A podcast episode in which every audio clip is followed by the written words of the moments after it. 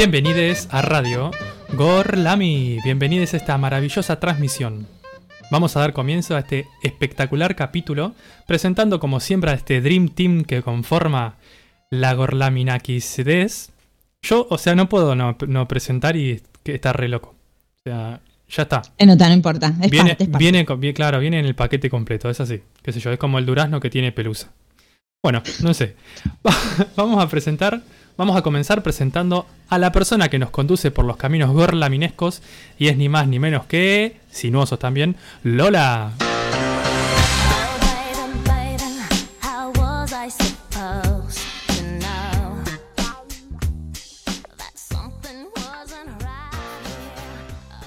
Muy buenas tardes, Nacho. Muy buenas tardes, equipo. Muy buenas tardes a toda la audiencia que está del otro lado en este miércoles gorlaminesco de Caminos Sinuosos, donde vamos a hablar de temas picantes en el día de la fecha, ¿eh? Así que vamos a arrancar dándole la bienvenida. Fue muy precoz, fue muy precoz. Hoy, la musiquita. hoy lo va a usar Sí, todo el día, ¿no? sí, Si estuviste precoz, pero no importa, estuvo bien. Nos bien. gustó igual, sí, tranquilo. Vamos a darle la bienvenida a ella, a nuestra queridísima amiga Rita.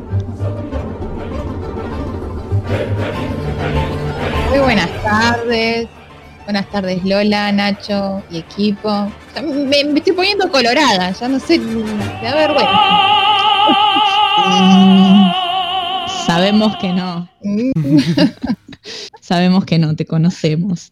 Vamos a continuar dando la vuelta a esta mesa, dándole la bienvenida a nuestra queridísima Sarita. Buenas tardes a todos, buenas tardes Pipe. Hoy estuve muy a 2.20, estoy como excitada, no sé qué me pasa hoy. Bien. Ay,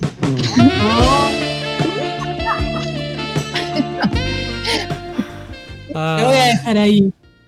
estamos todos, ¿no? Acalorados con el tema. Bueno, bien. Para nada es el clima, sino el programa. Ah, ¿Está ella para darle la bienvenida? No lo sé. sí, sí, ¿Llegó? llegó, llegó. Llegó, ah, bien, entonces la vamos a, a presentar con bombos y platillos, nuestra queridísima Salem. I don't know what you heard about me, but a bitch can't get a dollar out of me. Bienvenidos, ¿Llegó? bienvenidas y bienvenides a Radio Gorlami. Y llegó, pero yo no la escucho. ¿Ustedes la escuchan? Porque quizás es un problema mío, ¿eh? te- no, capaz que es un problema de. Ay, sí, salió, salió y volvió a conectividad. entrar. Dale, Salem, te estamos esperando. Se hace robar. ¿Te das cuenta? Ahí estoy. Ahora Ay, sí. Llegué con muchos problemas. Buenas, buenas, buenas. Corriste para llegar, pero aquí estás. Y aquí estoy. Bien, cada Olis. uno tiene su tiempo, no hay problema. Vamos a darle la bienvenida a él antes de que me lo olvide, que es el cerebro y la médula espinal de este programa, nuestro queridísimo Nacho.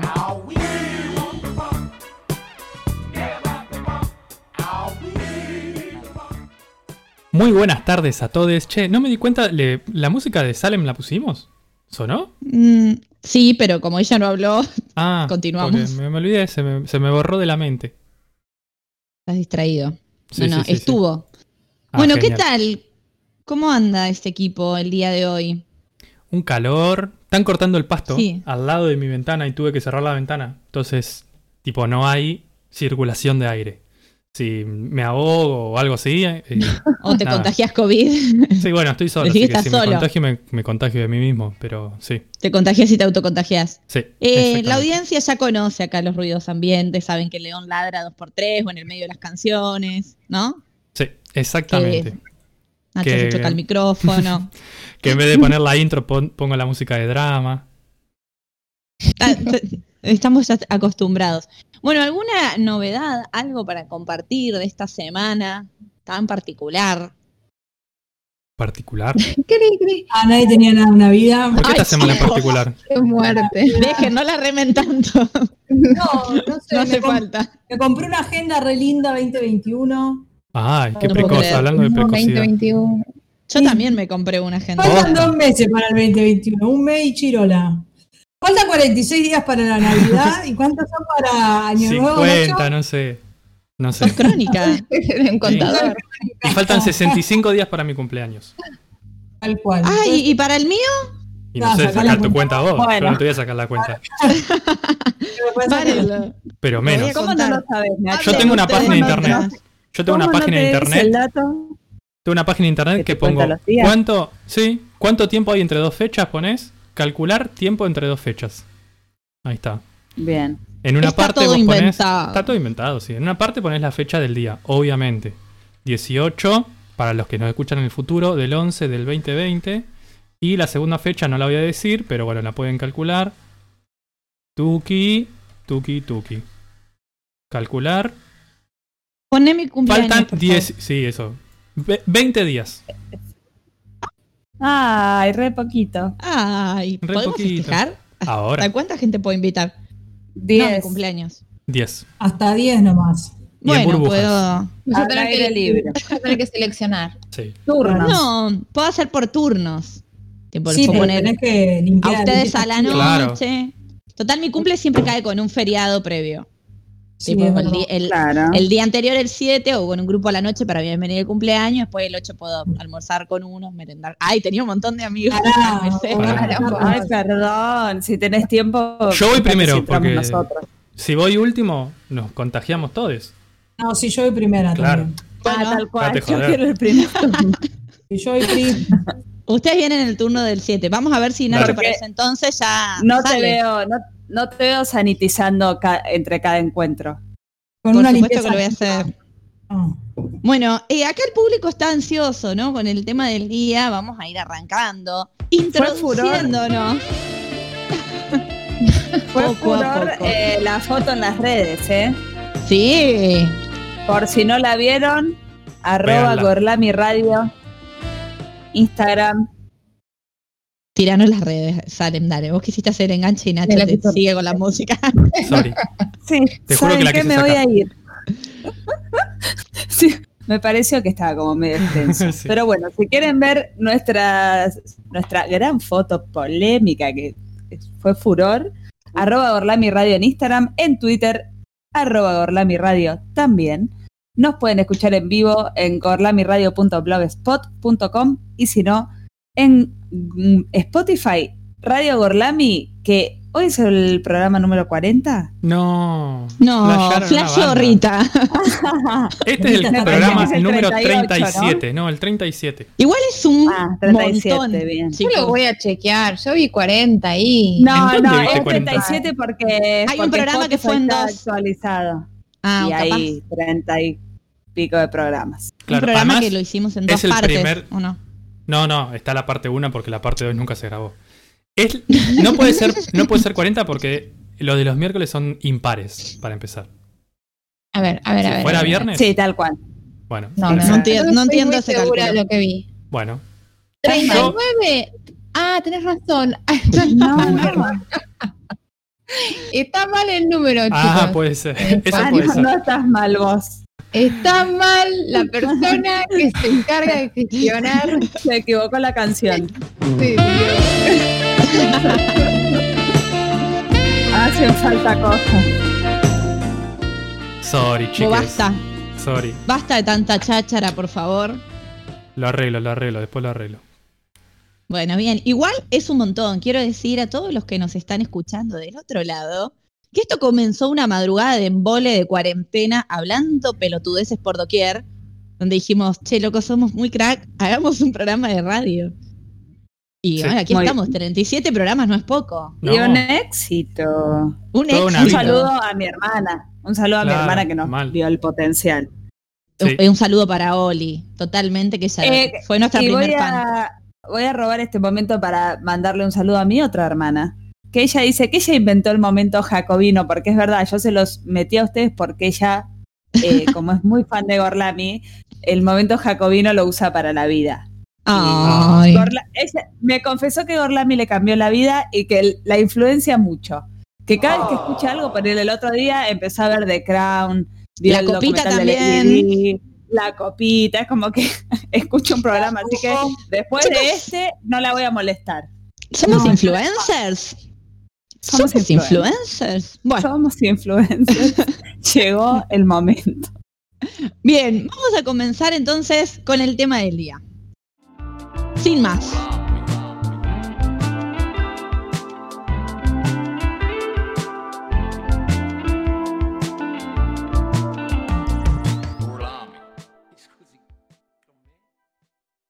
Contaba Salem que tuvo mucha repercusión, estuvimos difundiendo en nuestras redes. El tema del día es el sexo. Pusimos Oh. algunas imágenes sugestivas, cero explícitas, pero que todo el mundo enseguida cachó el guiño, que estaba haciendo alusión a algo sexual. Y la verdad que es un tema súper amplio, que es muy complejo de abordar porque se puede abordar desde lo biológico, desde lo cultural. Eh, vamos a hablar obviamente con una perspectiva de género y tenemos un montón de cosas para decir. Es muy difícil seleccionar y acotar y creo que de acá también van a quedar disparadores abiertos para que podamos profundizar en otro momento. Pero ahora le voy a dar el paso a nuestro queridísimo. Ah, lo presentaba. Otra vez, perdón. Nacho, que, que nos va a introducir un poquito más desde la biología, si no me equivoco. Bueno, hablar de y le va a meter de y todo, decir ¿no? introducir y meter de todo, bueno, pará, porque Dale, acá dale. el doble sentido va a volar por Hoy los con todo el programa. ¿Podemos? Sí, sí, sí. Por sí. favor, porque me divierte mucho. Bueno, la cuestión es la siguiente. ¿Cómo nace el sexo en la naturaleza? Porque el sexo no es algo que desde el origen de la vida que está ahí. El sexo se fue desarrollando. Al igual que el resto de las características de los seres vivos, que se originan, bueno, a partir de la evolución, voy a comentar un poco la teoría de la evolución, indica, esta teoría indica más o menos, voy a hacerlo muy general, eh, que en un grupo de seres vivos hay diferencias entre los individuos y tienen diferentes, ca- diferentes características que lo hacen más capaces para vivir en un ambiente determinado, ¿sí? Entonces, los individuos que tienen ciertas características van a prosperar y otros individuos que no tienen esas características no van a prosperar. Un ejemplo muy burdo, ¿no? Si eh, dos peces, un pez es más flaquito y otro pez es más gordo, ¿no? Y en el ambiente donde viven hay mucho flujo de agua. El que es más flaquito va a ser más aerodinámico, entonces va a poder sobrellevar mejor ese ambiente, y el que es más gordo no. Entonces es más probable que viva el pez flaco que el pez, go- el pez gordo, y que esos genes que tiene de pez flaco lo herede a su- sus hijos peces flacos. ¿Me, me explico cómo es la teoría de la evolución? Así súper rápido. Bien. Gracias, Darwin, por tanto. De nada, de nada. De nada. Darwin, la teoría de Darwin y de Wallace. No dejemos a Wallace atrás, pobrecito. No, no lo conoce nadie, Wallace. Wallace. Wallace, pasión. Bien. Eh, esa es la teoría de la evolución. El sexo, ¿sí? La- o la reproducción sexual, vamos a decirle ahora, también es una de las características eh, de los seres vivos, ¿sí? Y esta, esta característica no está, no es independiente a la evolución. De hecho, tiene mucho que ver con la evolución. Eh, en los animales, el sexo es meramente reproductivo, salvo en algunas especies, como, bueno, en algunos primates, en los delfines y en los seres humanos. Que nosotros lo, practicamos para sentir placer, para conectarnos con otras personas. Es un modo de comunicación, digamos. De hecho, eh, que nosotros tengamos sexo como tenemos sexo, nos permitió evolucionar como somos. No sé si sabían que eh, los prima- muchos primates tienen sexo, eh, pongámosle, eh, con la mujer mirando para un lado y el hombre mirando para, un la- para el mismo lado, digamos. Como que las caras no se miran. ¿Cucharita? Claro, Los vendría a ser como un animales. poco cucharita. O como en cuatro, ponele. Bien, Sí. comprendo. Como que no tienen contacto visual. Esto es Ah. porque la vulva de esas primates está como para atrás. Porque durante el desarrollo de su vida, la vulva al principio está como más adelante y después migra hacia atrás cuando alcanza la madurez sexual. En los seres humanos hubo una, un pequeño fenómeno, bueno, se llama neotenia, donde em, la hembra alcanzó, o la mujer vamos a ponerle, la madurez sexual antes de que la, la vagina, la vulva, perdón, migre hacia atrás y quedó más desplazada hacia adelante. Entonces se podía dar la penetración face to face, digamos, cara a cara. Y eso, ese contacto de ojos, de boca, de labios, de todo, permitió que nos comuniquemos mejor y que nos desarrollemos de este modo. O sea, es loquísimo, qué sé yo, a mí me parece re loco. Pero está bueno. A Muy partir de ese momento, sí, como descubriendo también este modo de comunicarnos a través del sexo, fuimos como desarrollando, inventando, creando nuevos modos de tenerlos. No solamente a través del coito, que es la penetración de un pene eh, dentro de una vulva, sino también eh, con la masturbación, es decir, solo o acompañado con otra persona, el sexo oral, el sexo anal, el sexo entre personas eh, homosexuales, los tríos, las orgías, los juegos de roles, bueno, el mal llamado juego previo, que también forma parte del sexo en realidad y de una relación sexual, no es que es algo que se hace antes, como si la reina del- de la relación sexual sea la penetración, y incluso eh, hay personas que eligieron vivir su sexualidad sin tener relaciones sexuales, que son las personas asexuales. Que bueno, ese es un tema, es otro mar de cosas. Se Em, puede picar acá con esa discusión. no sí, voy sí. a vos. nada. No, no, no, no. No vamos a decir nada porque sí. Eh, Eso da para otro programa. Para la otro palabra programa, asexual, totalmente. sí, la palabra asexual como que tiene muchas connotaciones. Pero bueno, abre, vamos a dejarlo abre el ahora. paraguas, muy bien. Siga, prosiga. Muy bien. Bien, la reproducción sexual nace en organismos unicelulares. Y me pareció loquísimo, o sea, es loquísimo como es porque hay un organismo unicelular, otro organismo unicelular de la misma especie, o sea, dos individuos. Esos dos individuos se fusionan. O sea, imagínense dos individuos fusionándose, mezclando el núcleo, o sea, la mejor relación sexual de tu vida. Y después se separan. O sea, de una supercélula se separa una vez y después se separan dos veces. Entonces, de esa gran célula que eran dos individuos en un, mo- en un momento, nacen cuatro individuos nuevos que son diferentes. De ahí nace también la variabilidad y esos individuos van a tener otras eh, características que los pueden hacer mejor o peor en un ambiente. Desde este punto de vista, eh, así, sí, perdón, así es que nace la, el sexo, digamos, podríamos decirle, o la, la reproducción sexual. Después de millones y millones de años, ese tipo de relación sexual se fue modificando y se fue adaptando y llega a lo que hoy conocemos como una relación sexual en humanos, en animales. Pero una de las características más maravillosas, porque si está en Gorlami es maravilloso, que se fijó a partir de, eh, de la evolución, que fue seleccionada por la seleccio- selección natural favorablemente. ¿Cuál es? Adivinen cuál es, a ver. ¿Qué pueden? Ay, pues, Una característica- jacobino. uy, uy. Una característica de la relación sexual que estamos muy agradecidos de que exista. El orgasmo. Bien, el orgasmo. ¿Sí? Sí, sí, sí. Bien. Muy bien. Me gané. Eh, Menos aplauso. mal. Podría decir cualquier cosa en este programa. Mejor sí, sí. no preguntes. Por eso, por eso mismo. Eh, no dije nada. Em, bueno, el orgasmo se selecciona naturalmente para que eh, las personas cuando tienen relaciones sexuales sientan placer. ¿sí? ¿Por qué se selecciona naturalmente? Porque voy a poner un ejemplo. Hay tres poblaciones de seres humanos. En la primera población tienen orgasmos placenteros. En la segunda población tienen orgasmos pero no son placenteros, no sienten nada, es como si nada. Y en otra población eh, n- tienen orgasmos, pero los orgasmos son o dolorosos o les causan un malestar. ¿Cuál piensan de las tres poblaciones? Como la gata Que va a tener más sexo. ¿no? ¿La A, la B o la C? La A. La A, justamente la A. Y hablando de la, de la reproducción, perdón, de la, de la relación sexual en términos reproductivos, esa población se va a reproducir más y las otras no tanto. Entonces, por, Por eso es que se fijó el orgasmo placentero como algo en la naturaleza de los humanos. Pero bueno, Ah, me encanta esta clase que nos estás dando. ¿Viste? Pero el orgasmo. eh, bueno, ahora voy a hablar como particularmente del orgasmo. ¿Sí? Una aclaración que quiero hacer es que yo voy a hablar desde el punto de vista biológico, ¿sí? Seguramente me queden un montón de cosas que podamos discutir, que ustedes me pueden comentar, que pueden comentarlo o por mensaje o por donde quieran, porque estamos viendo O solamente que podemos hacer lo biológico. otro programa claro, sobre el orgasmo. así es. Sí, recontra. Y de la masturbación también pensé. Sí, también. Es otro programa. Otro bueno, la audiencia está encendida. Hay mucha sí? gente que nos está escuchando. Les pedimos mensajes, por favor, para Dale, que leer mensajes. a vivo. Bien. Eh, Entonces les voy a hablar un poco del el orgasmo y o de, más bien del camino sinuoso y gorraminesco para llegar al orgasmo, que tiene cuatro etapas. No, yo cuando las cuente se van a dar cuenta cómo es.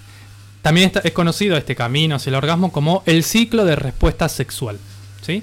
La primera etapa del ciclo de respuesta sexual es la excitación, que es cuando el cuerpo comienza a dar una respuesta física a los deseos que se vienen gestando de algún modo. Estos deseos pueden gestarse de un modo interno, es decir, pensamientos, fantasías, ¿sí? o por estímulos externos. WhatsApp. WhatsApp, sí.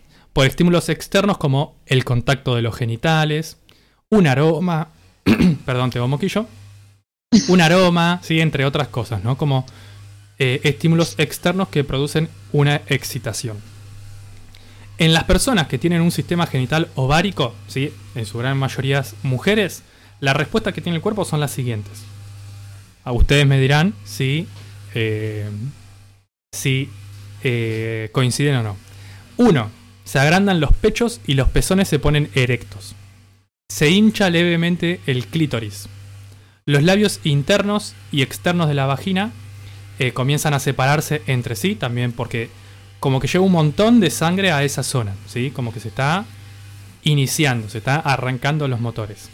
Y en ese momento también la vagina com- comienza a humedecerse y como a ensancharse como para, en la naturaleza, digamos, desde el punto de vista biológico, a recibir un pene, pero sabemos que no en todas las relaciones sexuales hay una penetración. Eh, el útero también se levanta un poco para que, dar más lugar a la vagina. Eh, y en las personas que tienen un sistema genital testicular, bueno, también los pezones se ponen erectos, se endurece el pene y la erección, se engrosa el escroto y se elevan los testículos, como que se acercan al cuerpo. Además, en ambos, vamos a decir, sexos biológicos, eh, se genera serotonina, que es un neurotransmisor que está relacionado con las emociones en general, pero que controla particularmente también el apetito sexual. Mm. Un aviso, un aviso que quiero hacer acá, ¿no? Eh, A ver. Lo que yo estoy comentando es en términos generales, ¿no? Son cosas que la ciencia vio que pasa en muchas personas. No quiere decir que si a vos algo de esto te, te pasa o no te pasa o te pasan otras cosas, significa que está mal. ¿eh? Lo importante es que acá disfrutemos. Que disfrute uno mismo, que disfrute la otra persona. Eh, no es que Nacho, no te quiero poner incómodo, pero nos estás excitando la audiencia. ¿eh? No, no puedo develar identidades de los mensajes que recibo, pero Y bueno, la, la, vida gente es se está encendiendo con tus relatos. Eh, yo cuando escribía esto es, es un poco excitante también pensar todo esto. La verdad que sí. Este era para el sábado a las 11. Sí. Vamos a pasar a la segunda etapa que se llama meseta. ¿sí? En la etapa de la meseta, el cerebro segrega noradrenalina. ¿sí? Parecida a la adrenalina, pero bueno, una variante diferente. Que eh, favorece a la intensificación de estos cambios, estos que nombré antes. ¿sí? La erección, eh, el flujo sanguíneo hacia los genitales, eh, la respuesta como de los nervios. Básicamente en esta etapa de meseta, si le pondríamos un lugar, la excitación es como el mal llamado juego previo, que no quiero decirle juego previo, pero es como que ya empieza la relación sexual, pero como las caricias eh, del comienzo, vamos a decirle. Y las mesetas sí es ya como el momento de más acción, vamos a decirle. La tercera etapa, y que es la para lo que hicimos eh, las anteriores, es también la más breve, lamentablemente, y es ni más ni menos que el orgasmo propiamente dicho, o el clímax también se llama. Durante el orgasmo, toda la tensión que se estaba acumulando, toda esa ah, eh, tensión sexual contenida en los músculos, en los nervios, en los genitales, en el cerebro, se libera, ¿sí? Acompañada de una liberación masiva del, del cerebro de endorfinas, que multiplica esta sensación, ¿sí? Todo lo que veníamos sintiendo como que se multiplica mucho más con estas endorfinas. Es el momento en el que el ritmo cardíaco, la respiración, la presión sanguínea alcanzan un máximo de, de nivel, ¿sí? Su máxima aceleración, podríamos decirle. Se producen intensas contracciones musculares. Pues, Espero que la hayan vivido y que la hagamos, hayamos vivido. eh, como estas cosas, estas eh, contracciones involuntarias que se producen Eh, en las personas que tienen vulva, en, en la vagina, que son músculo, en el útero, en el ano, en los músculos pelvis, pélvicos, sí, en las piernas, muchas veces también en los brazos. Y en las personas que tienen. Calambre, ¿no? Ese Sí. es el famoso calambre que te agarra ahí. Y en las personas que tienen un sistema genital, también en la uretra, en el ano, en la próstata, en las vesículas seminales, y todo esto además produce la eyaculación. Eh, obviamente acá estoy dejando un montón de cosas co- por fuera porque esto es como lo más general, ¿no? Pero bueno, co- como que cada uno vive también el orgasmo y lo experimenta de modos distintos.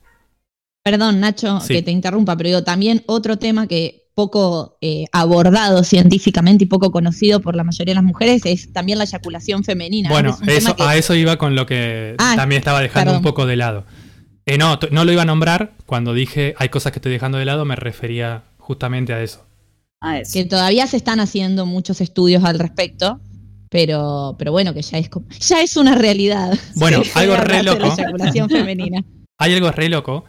Eh, dentro de la investigación estuve viendo porque hicieron una investigación de qué partes del cerebro se encendían más durante el orgasmo. ¿Y saben cómo lo, lo investigaban? ¿Cómo?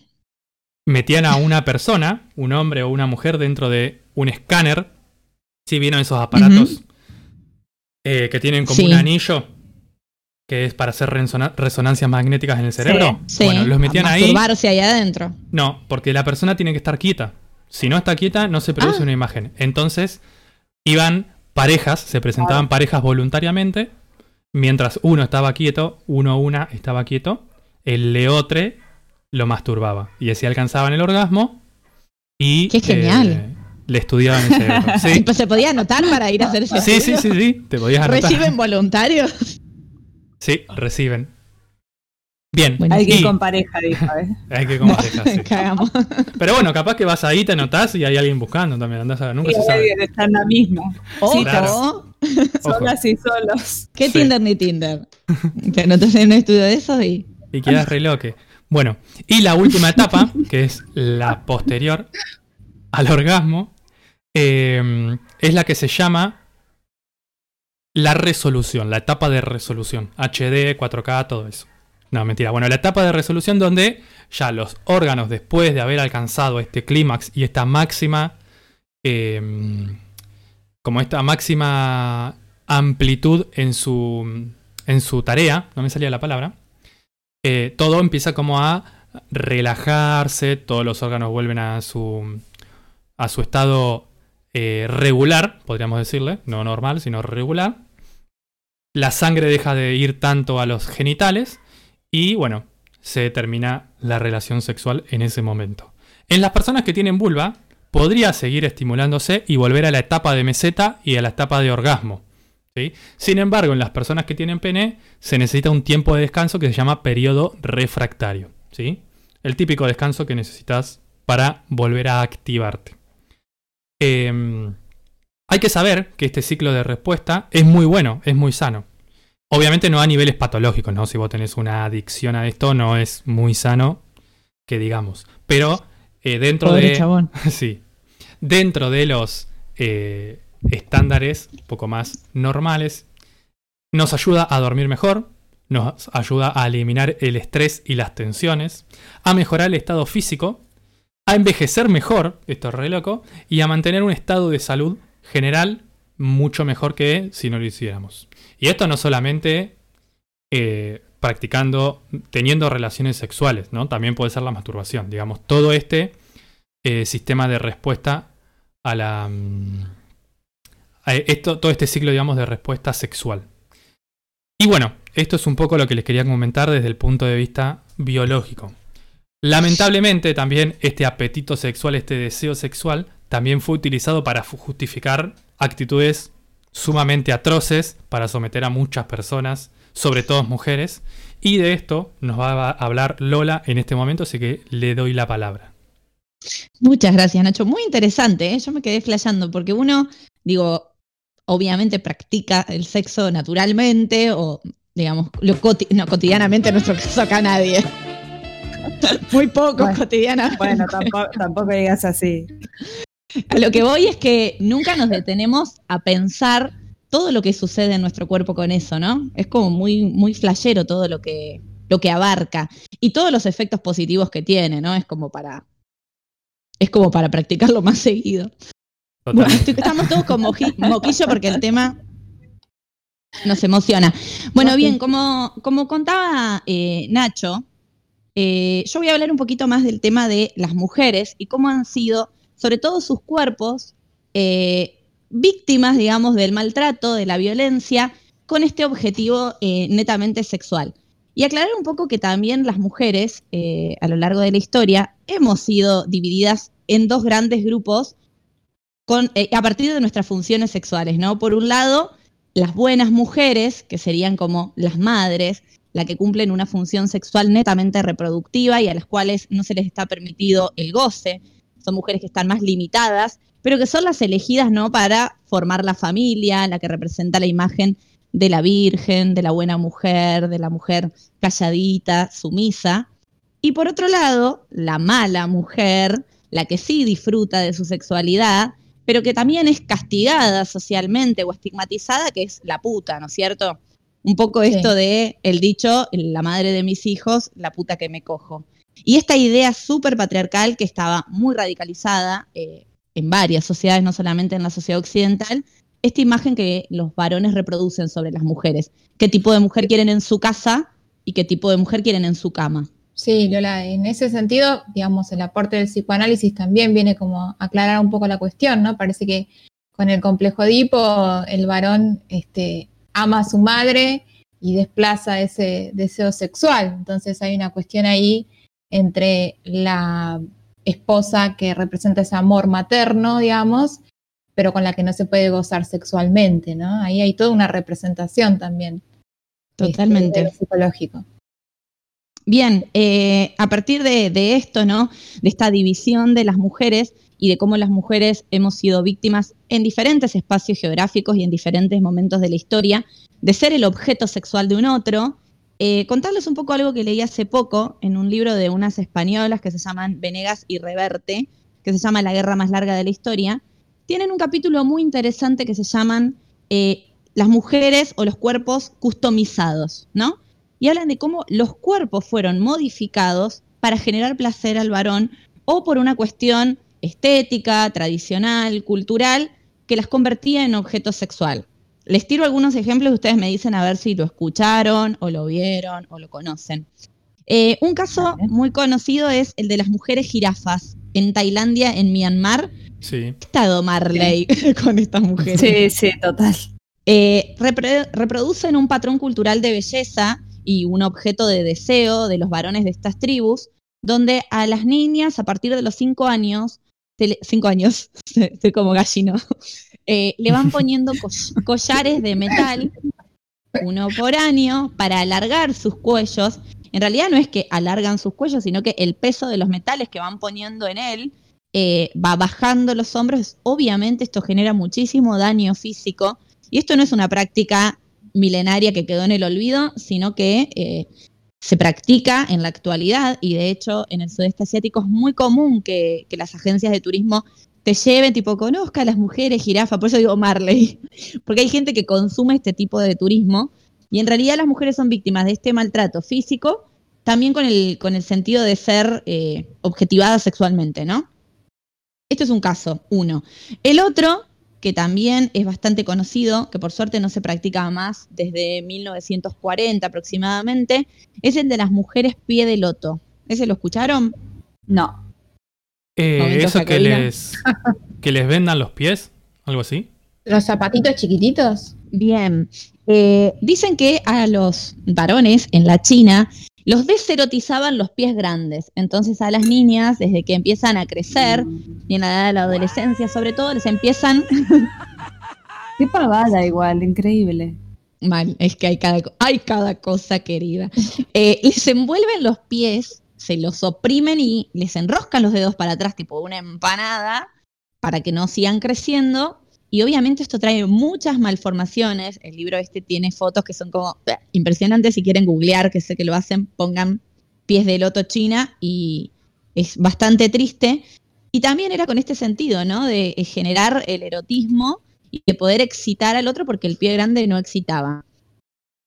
Eh, más o menos en el siglo XVIII, aunque esto antecede también es de la Edad Media, pero hablando de la Francia de, de Luis XV, ¿no? las grandes cortes, empiezan a popularizarse los zapatos de taco, que va, no sé, entre las personas que usamos taco de este programa, ay, nos acaban de mandar una foto de pies de loto, sí, eso Ay, ahorita. qué horror. Horror. Googleen, por favor, horrible. Es muy triste. Eh, las personas que usamos taco de este grupo, no sé si alguno puede decir que es algo que, que disfrute.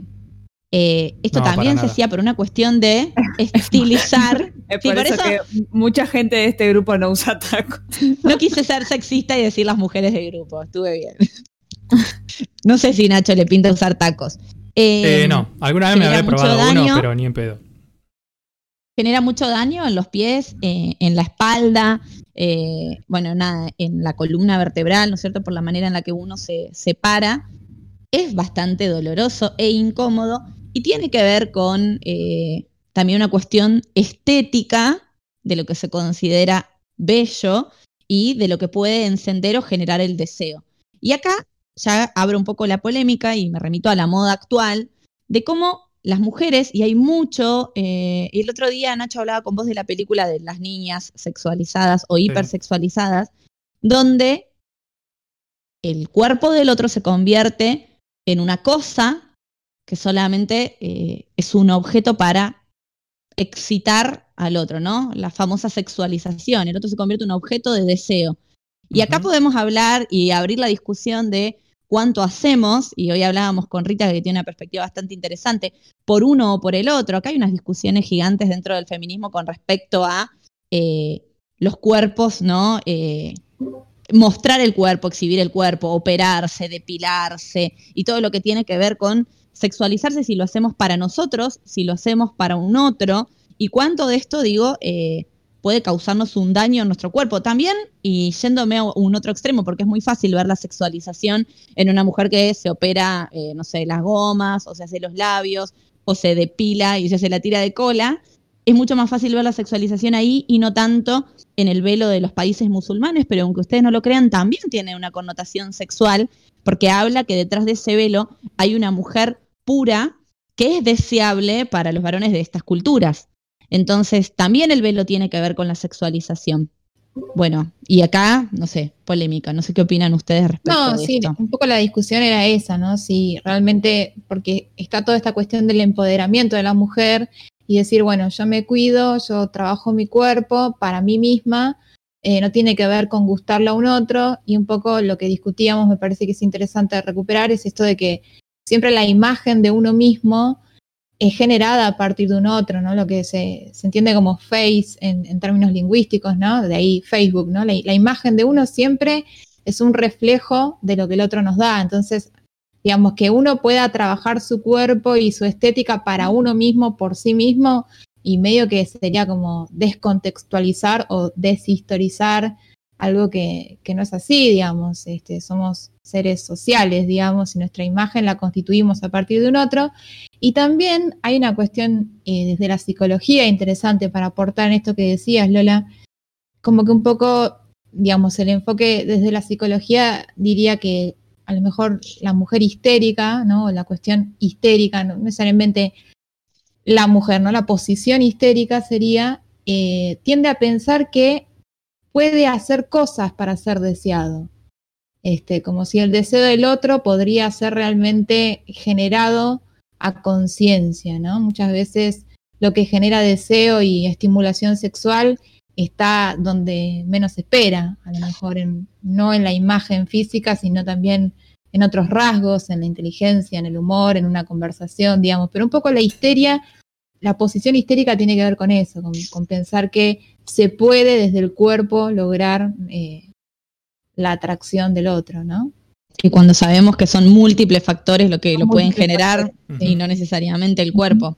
Sí. Bueno, este aquí, que acá tenemos algo más para agradecerle al, al feminismo, ¿no es cierto? Todas aquellas mujeres que se consideran feministas y aquellas que reniegan de ello, bueno, pues igual tienen que agradecer al feminismo por esto, porque gracias a este movimiento que es social, que es político, que es cultural, que se ha ocupado de la reivindicación de los derechos de las mujeres, eh, han abordado este tema de, de la sexualidad, del goce femenino, del placer.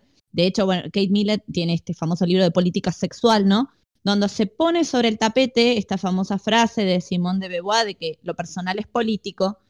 Y lo que, lo que intenta decir con esto es que todas estas desigualdades que encontramos las mujeres afuera, ¿no? En la vida pública, en la posibilidad del acceso al voto o el acceso a un trabajo con un salario eh, igual al del varón, es que esta desigualdad también se reproduce en nuestras casas y también se reproduce en nuestras camas, ¿no? Entonces, eh, se abre esta discusión sobre que la mujer también es una persona que merece, que quiere y que de hecho goza, disfruta del sexo y que no solamente es un objeto para reproducir, criar los hijos o ser la puta solamente si está fuera de la casa.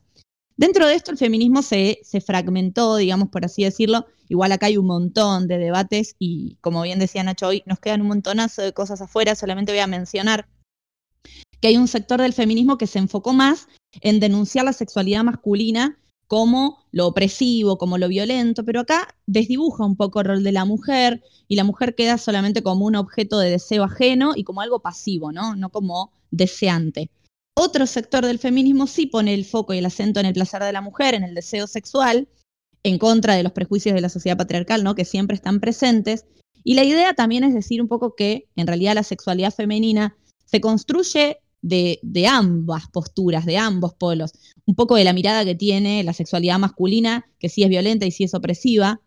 Y ahora vamos a mencionar un poco el movimiento de los 60, eh, la pornografía, que también reproduce un poco esto, ¿no? Eh, y de la idea de la mujer como objeto que, objeto, perdón, como sujeto que desea y que siente placer. Importante acá dentro del movimiento feminista, la ola de los 60, que se expande hasta los 70 y los 80, el movimiento hippie y esta famosa revolución sexual o movimiento de la liberación sexual. Esto lo hablamos el otro día, no me acuerdo en qué programa, chicos. Sí, me suena o estoy, mucho. O estoy flasheando. No, no, no, no, sí lo hablamos. No me acuerdo Vietnam, particularmente. todos los... Bien, Puede ser, sí, sí. Cuando hablamos de Vietnam, porque los 60 son todo. Para mí en la historia, como 60, 70, es un gran momento histórico. Los movimientos feministas de esta época eh, van a hablar de la revolución sexual y se van a poner sobre la mesa. Bueno, además aparece la píldora anticonceptiva, ¿no? La píldora. La pastilla, la famosa pastilla. Y no es casual que en esta época bajan eh, estrepitosamente la tasa de nacimientos, lo cual demuestra que no todas las mujeres querían ser madres, ¿no? Sino que, eh, digamos, el aborto no estaba tan, si bien el aborto es también una práctica milenaria, no estaba tan consensuado, acá ya se empieza a hablar de aborto, se empieza a hablar de anticoncepción, se empieza a hablar de un montón de cosas que cambiaron la manera de concebir la sexualidad y que esto fue un cambio no solo para las mujeres, sino también para los varones. ¿Por qué? Bueno, se va a cuestionar la monogamia, se va a empezar a hablar del amor libre, se va a empezar a liberar un poco, ahora vamos a ver igual toda la pata que nos falta, ¿no? Eh, la liberación La de lo de el homosexual, la tercer pata, cuando eh, antes era considerada la homosexualidad como algo antinatural. De hecho, Sarita la otra vuelta nos había dicho el año en que dejó de considerarse una enfermedad. ¿Te lo acordás ahora, Sari? Pero el sido 90 y tipo pico, ¿no los fue? 90, Momento ¿no? jacobino siempre. Momento- ay, no me acuerdo, pero ya te lo Pero digo. sí. ¿eh? Pero fue En los tipo 90, creo, ¿no? termi- fines de los 80 o 90. No sé. Fines de 80, principios de Sí, los 90. Para mí no. eh, me animo a decir 94, pero capaz. A mí me suena mucho 86. Ay, ¿Por qué no fue Ay, a la ver. A ver, de el manual psiquiátrico? Cuando la Organización Mundial de la, Mundial de la Salud, Salud. dice que la homosexualidad no es una enfermedad. Googleen. OMS, homosexualidad. sol- solo queremos saber quién ganó de los dos. Sí, Sí, sí, yo dije 94, Nacho 86. Hizo 30 años, en mayo del 90. 90. Ah, y empatamos. Porque... Este no. Ay, ay, No. empatamos. Dije 90, Pero yo dije, yo dije 90. diciembre. Yo dije Muy diciembre del 86, así que Ay, anda. Yo dije enero del 94. yo dije 30 de Bien, eh, bueno, nada, reivindicar un poco que, que gracias al movimiento feminista que habla de, de la mujer y de la sexualidad de la mujer, eh, cambia un poco el vínculo, se empieza a hablar de la sexualidad como una construcción social y cultural y no solamente como el mero acto biológico reproductivo o donde la única persona que tiene que tener placer es el varón. las mujeres empezaron a animarse un poco más a ponerle voz al deseo, a lo que tiene que ver con la autoexploración. En otro momento, mismo, en otro momento digo yo, en mi adolescencia e inclusive en mi adultez, eh, hablar de masturbación entre mujeres sigue siendo un tema tabú. O sea, si bien esto se empieza a poner un poco sobre la pata, de- sobre la mesa de tres patas, eh, se empieza a poner sobre la mesa, no es algo súper popular. Cuando dentro de lo que es, son los varones, digamos, es como, ah, sí, el varón que se hace la paja, los pelos en la mano y te vas a quedar ciego de tanto masturbarte, o no. En la adolescencia, no sé ustedes, chicas, pero no era algo que hablábamos con nuestras amigas. No, ¿o para sí? nada. No, no, muy vedado. Y de hecho en la adultez también, o sea, no todas las amigas hablan de estas cosas. Ahora, ¿significó un cambio la revolución sexual o la liberación sexual de los 60? Sí, por todo esto que estamos diciendo. Se corre también la mirada un poco de lo fálico sobre otras formas de goce. Se cambia este concepto de sexo de lo que decía Nacho, de que no es solo el coito y, no, y está mal dicho decir la previa, sino que el acto sexual es todo lo que implica ese momento.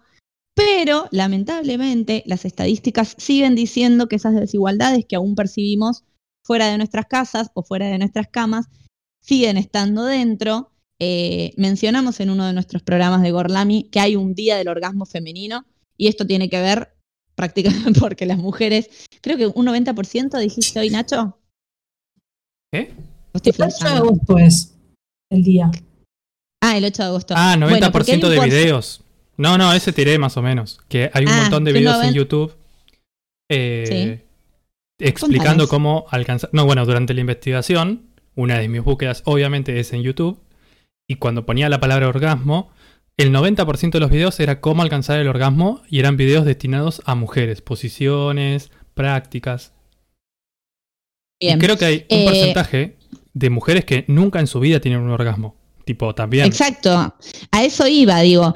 Hay mucho para agradecer a la revolución sexual de los 60, eh, hay muchas cosas que han cambiado, sin embargo, la estadística, y de hecho leía hoy a una sexóloga que decía la mayor parte de las consultas que recibe son de mujeres que no han alcanzado el orgasmo, que les cuesta comunicarse con su pareja, que la relación sexual se convierte en una lucha de poderes, ¿no?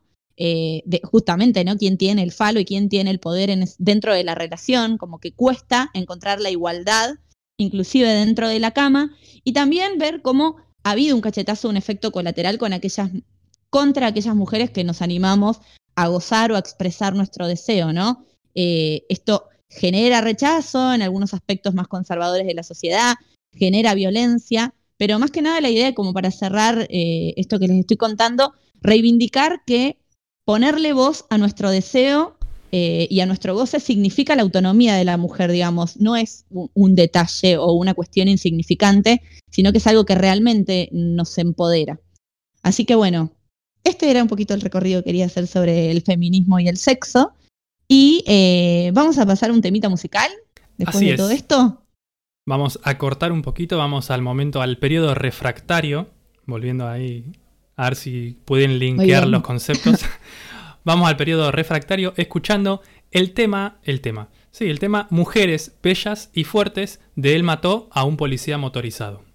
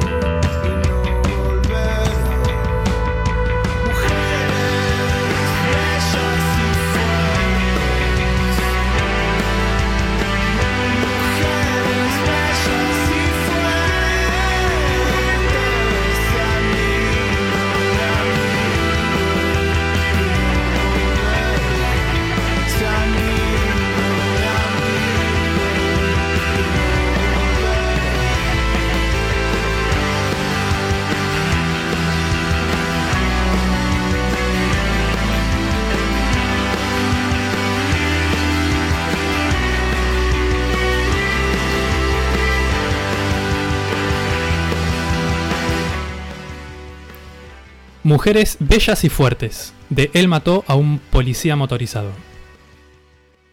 Muy bien, y para continuar hablando de, sexo, nos va a continuar charlando sobre esto, Sarita, con algo que mencioné recién, que se empieza a, a introducir, valga la redundancia del concepto, eh, a partir de los 60 o 70, y es esto de que el sexo no solamente tiene que ser con coito.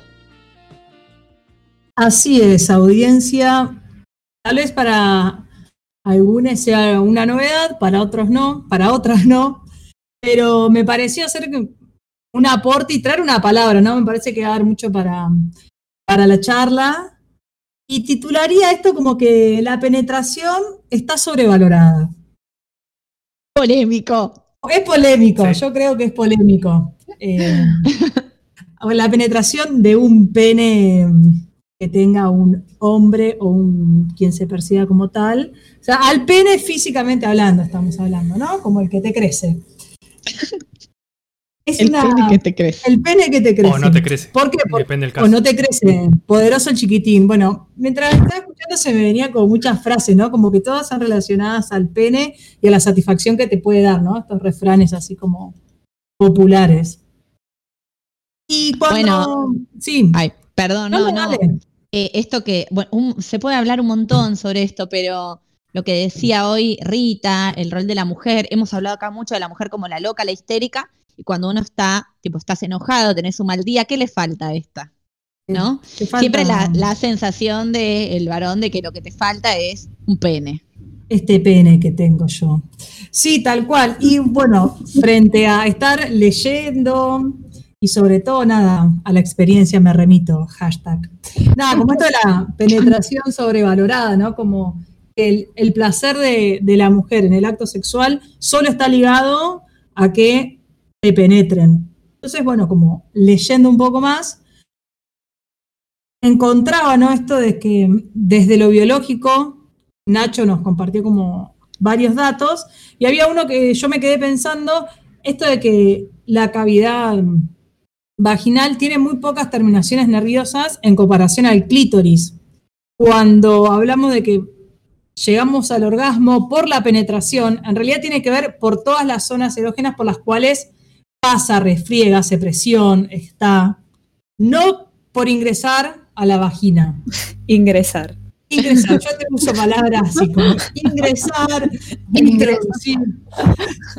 Ustedes Y eso creo que está comprobado. eh, si hiciéramos una encuesta Sí. sobre masturbación femenina, entre cuántas se introducen objetos contundentes y cuántas estimulan directamente o únicamente eh, ingresan cosas ingresan cosas a y cuántas estimulan el clítoris directamente, ¿no?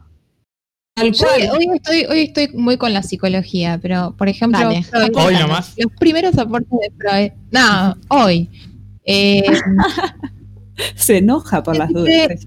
él planteaba que el orgasmo eh, que no estaba ligado a la penetración, al ingreso de un pene en la vagina, era un orgasmo, digamos, infantil. ¿sí? Para Freud, este, digamos, se corría, entre comillas, el riesgo de que si se, el orgasmo se ligaba solamente al clítoris, la mujer quedaba infantilizada o en el, en el otro caso llegaba a creer que podía tener un pene. Entonces, como que el verdadero orgasmo para este primer Freud es el orgasmo, el verdadero orgasmo, el orgasmo maduro de la mujer es el orgasmo vaginal.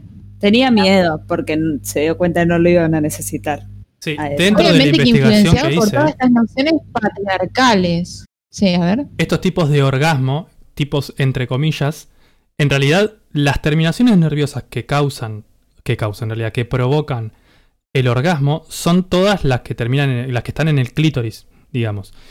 La Sí. estimulación de- nerviosa puede ser por penetración vaginal o puede ser por un estímulo externo del clítoris. Pero las terminaciones nerviosas y el orgasmo es el mismo, digamos. No es Ah, que... Eso quería decir, que el Claro. orgasmo vaginal en realidad también es medio una construcción que, que Exactamente, tuvo una no es discusión que- científica. No es que penetrando hasta cierto punto llegas a tocar ciertos nervios que producen otro orgasmo, no. Los No, nervios que que se estimulan son los mismos, el- pero de otro modo. y que más allá de lo plenamente biológico y estrictamente nervioso, o sea, el deseo y, y la calentura, digamos, se genera también en, en- en la charla con el otro, en el encuentro con el otro, en las caricias, en un montón de cosas que están antes, en la fantasía que se Es que era lo que decía hoy. Nacho. Sí, Eh, bueno. en Sí, la fantasía. penetración. Nacho, Claro. nos faltó hablarnos del punto G. Eh, tenía para hablar del punto programa. G, pero. ¿Y? Y es muy largo el punto G. Lo único que voy a decir. como la sexta letra del abecedario. Y el punto G masculino. Y ahí detrás de eso hay alto tabú. Sí, no. Bueno, lo, lo único que voy a este- decir, ahora cuando termine Rita, voy a decir una sola cosa sobre el punto G. Dale. Ay, bueno.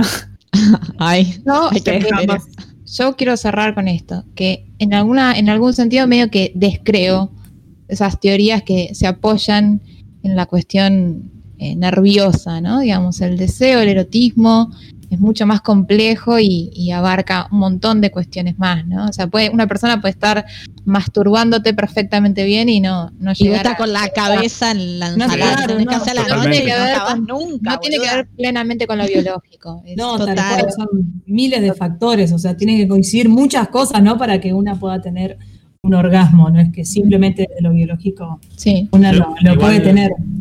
No quería decir, Si yo no no quería seríamos decir que, robotitos. que era así. eh. No, tal cual, Nacho, pero se entendió, ¿no? Ah, Lo- yo lo- para lo- dar la perspectiva biológica solamente. que fue reclara y que nos hizo ir por las nubes. Eh, no, como observarme, no sé, me puse como a observarme de lo que vos decías.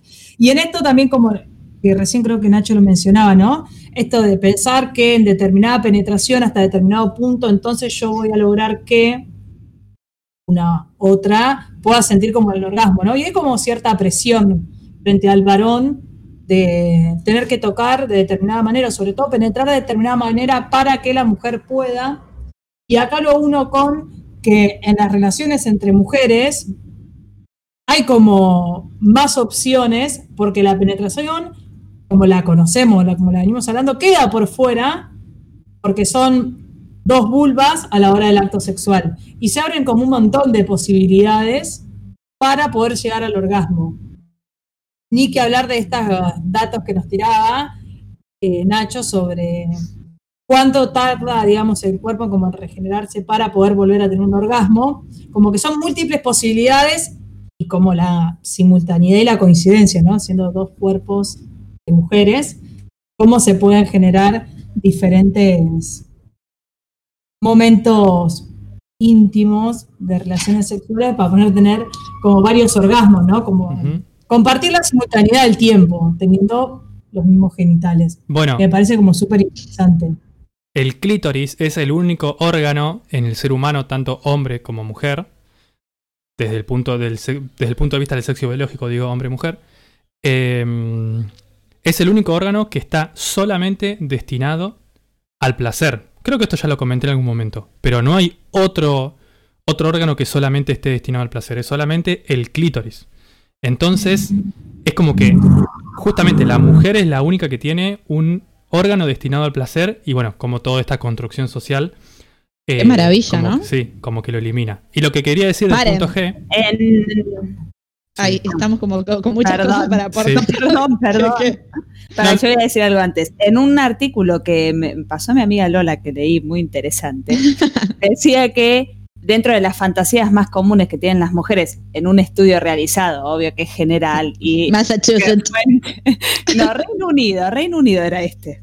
Pero bueno, eh, la fantasía número uno es tener sexo con otra mujer, de las mujeres. Y por esto mismo de que la mujer sabe más sobre lo que le interesa a una mujer.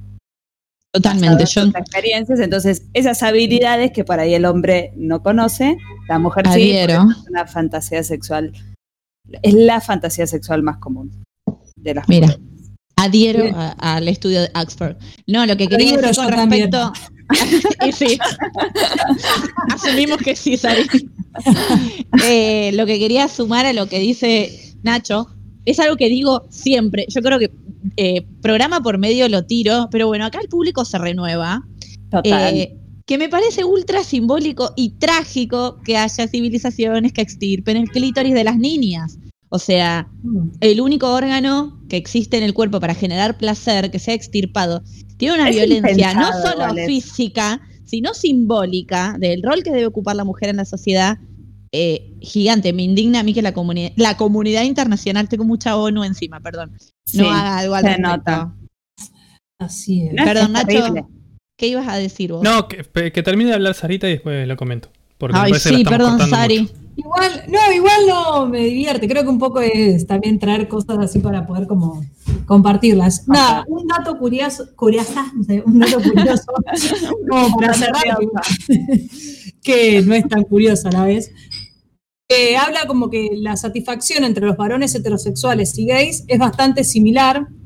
que esto, bueno, grandes rasgos, ¿no? Que logran el 85% el orgasmo en las ocasiones sexuales que tienen, ¿no? El 85% de los varones, heteros o gay, eh, llegan al orgasmo. Pero que en las mujeres hay una, hay una diferencia interesante que las mujeres heterosexuales alcanzan el clímax en un 61% de sus encuentros sexuales y las lesbianas en un 74 74,7%.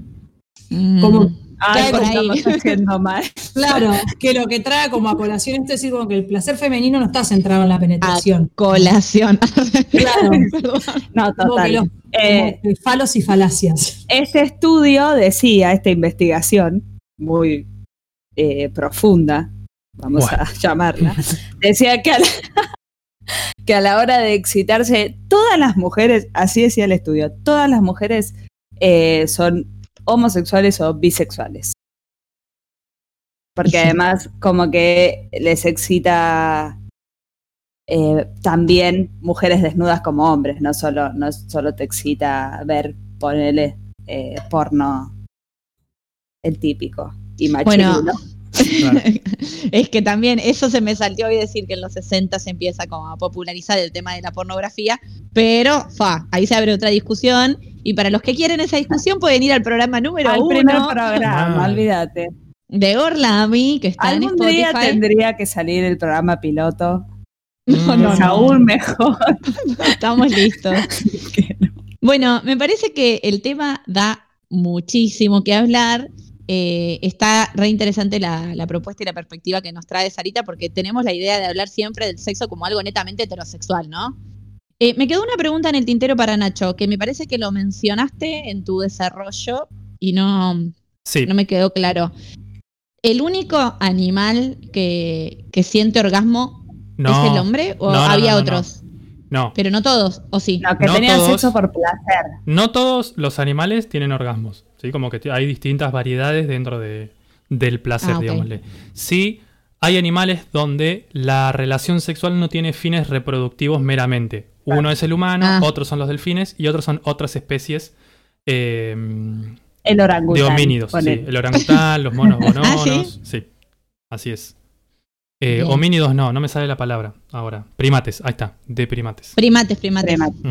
Bien, bueno. y lo que quería comentar del punto G, para si ya lo digo, Dale. es que bueno, el punto G eh, de la mujer está en los primeros centímetros de la vagina, en esta parte que tiene muchas, mucha inervación nerviosa, ya más adelante. eh, toda la vagina no tiene nervios, por eso es que se sienta en los primeros centímetros.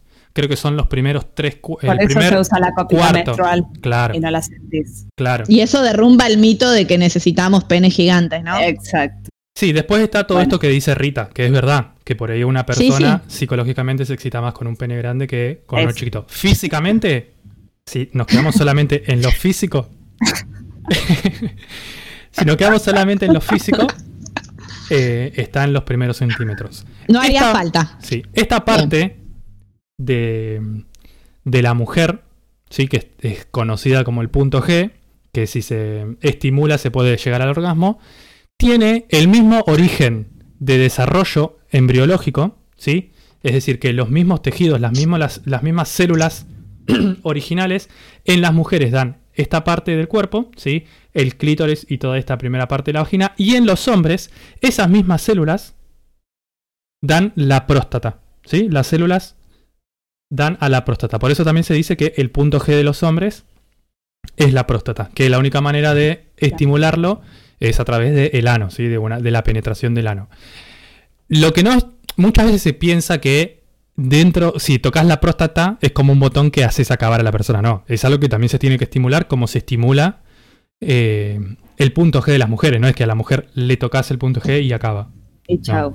Y el- en los hombres pasa Claro. algo similar. De hecho, la cantidad, la cantidad de terminaciones nerviosas que tiene esta zona de las mujeres, de las mujeres, bueno, las personas que tienen vagina, no, no solo mujeres, Sí.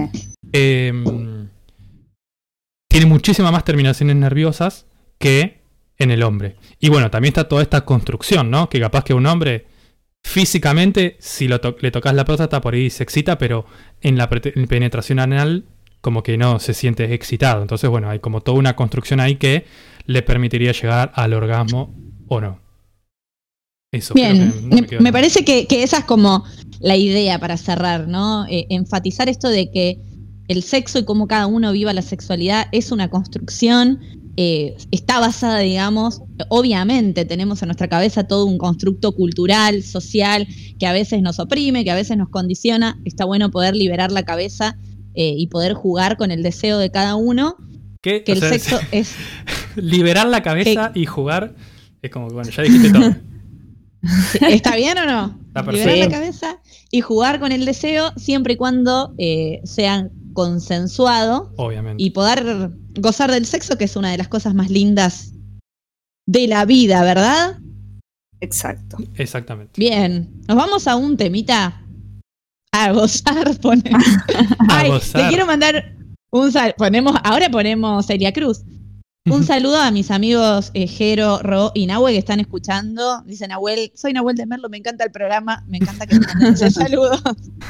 Eh, bueno, recomienden, chicos, recomienden. Sí. Y vamos a un temita, Nacho, ¿qué vamos a escuchar? Así es. Ahora vamos a escuchar la canción Sexo de la banda Spinetta Jade.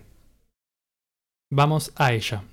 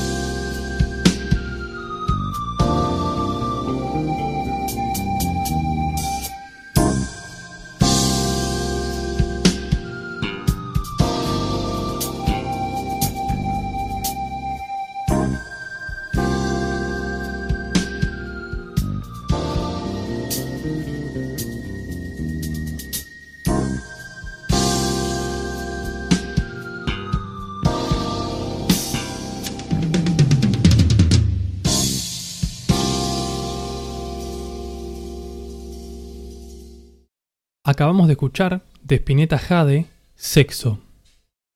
Bueno, muchas gracias Nacho. Después de haber escuchado esta maravillosa canción, le vamos a dar el paso a la sección psicodélica.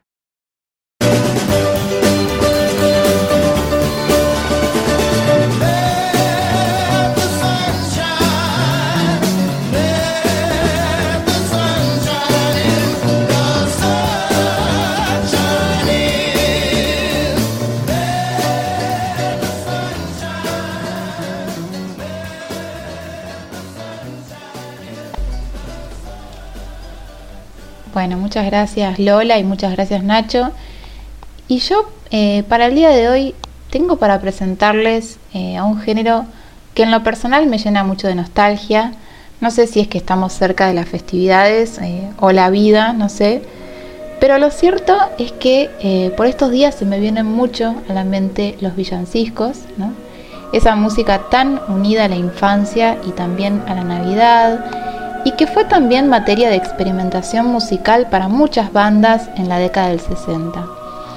Eh, es interesante pensar que en realidad el villancico nació como una forma de canción profana y campesina, ¿sí? allá por el siglo XV eran canciones que a su vez modificaban eh, o acortaban o simplificaban canciones populares más antiguas eh, y el nombre proviene en realidad de las personas que solían cantar este tipo de canciones que eran obviamente los habitantes de las villas rurales, ¿no? Se cantaban en fiestas populares durante la cosecha con temáticas no religiosas, ¿sí? A veces eran cantos amorosos o incluso burlas al rey. Lo cierto es que era la forma musical eh, más legitimada por el campesinado y eh, durante el siglo XVI la iglesia, digamos, avispándose de esto, decidió promover la música en lengua vernácula durante las misas como una forma de coaptar fieles y lograr obviamente la evangelización. Ahí los villancicos quedan asociados a la religión y más especialmente a la Navidad. En cuanto a la estructura poética son muy simples, ¿no? llevan siempre una copla y un estribillo y musicalmente se alterna siempre una voz solista con un coro.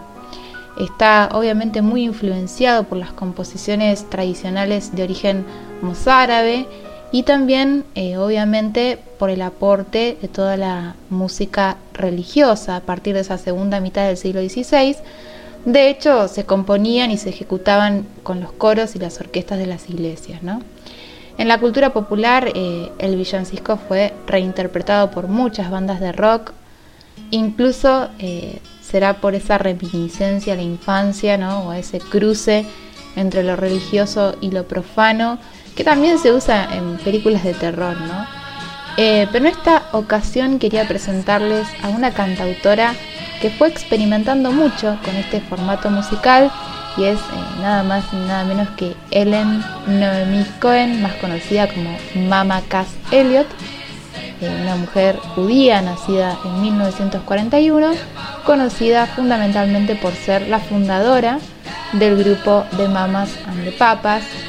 Eh, pero la verdad es que toda su carrera solista es brillante, tiene un montón de discos en los que mezcla esta música de villancicos con el folk y con el jazz, eh, y su voz es realmente excepcional. Ella emerge entonces de esa cultura y esa juventud de fines de los 60, esa cultura hippie de protesta contra el capitalismo, la guerra de Vietnam y demás.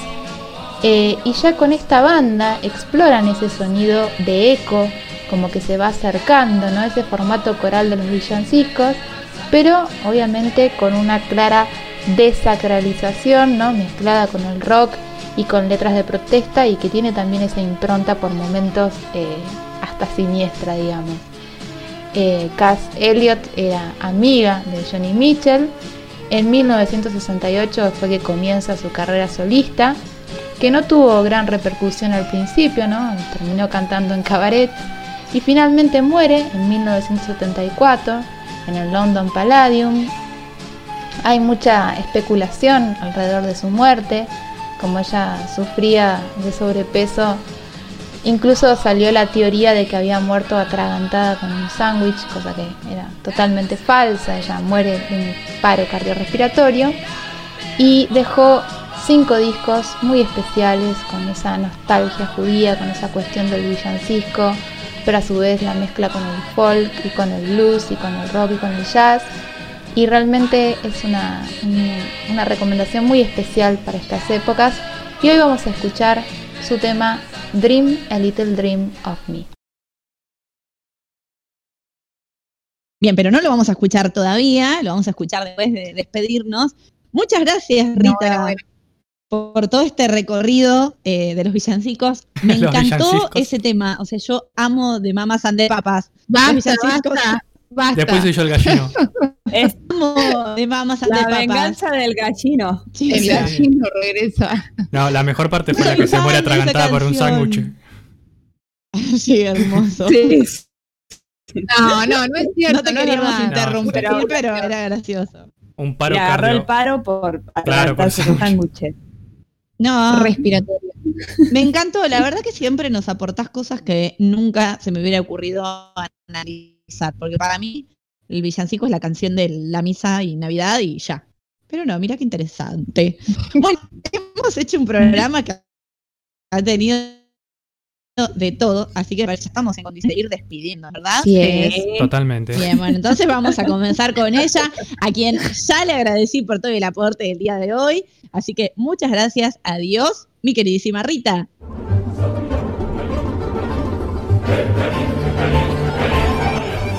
Gracias, Lola. Nos vemos el viernes y hasta la victoria. Siempre.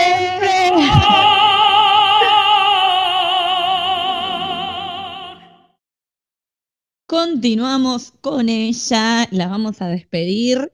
Muchas gracias por el aporte de hoy, nuestra queridísima Sarita. Buenas tardes para todos, que tengan linda semana. Y nada, Y todo nada, eso. Me tildé. pero falta. Falta. No seas ansiosa. Sí. Bien, eh, la despedimos a ella, que de paso seguro nos va a recordar las redes sociales, nuestra queridísima Salem. I don't know what you heard about me, but a bitch can't get a dollar out of me. Buenas tardes y nada. y nada, No, nos pueden seguir en nuestras redes, arroba gorlamiradio en Instagram y en Twitter. Pueden entrar a gorlamiradio.blogspot.com todos los miércoles y viernes 17 horas para escucharnos en vivo y si no a Spotify nos encuentran como Radio Gorlami que ahí están todos nuestros programas. Un beso grande, nos encontramos el viernes. Muy bien, muchas gracias, Salem. Recuerden escuchar el episodio 1 sobre pornografía, que está muy bueno, y todos los demás también, ¿no es cierto? Y lo despedimos a él, que es el cerebro y la médula espinal de este programa, nuestro queridísimo Nacho.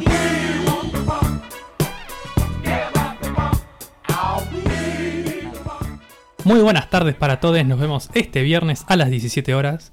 Ya nos estamos despidiendo, pero obviamente no nos podemos ir sin antes saludar a la persona que nos conduce por los caminos sinuosos y gorlaminescos de este universo infame. ¿Por qué infame? No sé. Este universo maravilloso, porque acá todo es maravilloso en Gorlami Radio, y es ni más ni menos que Lola.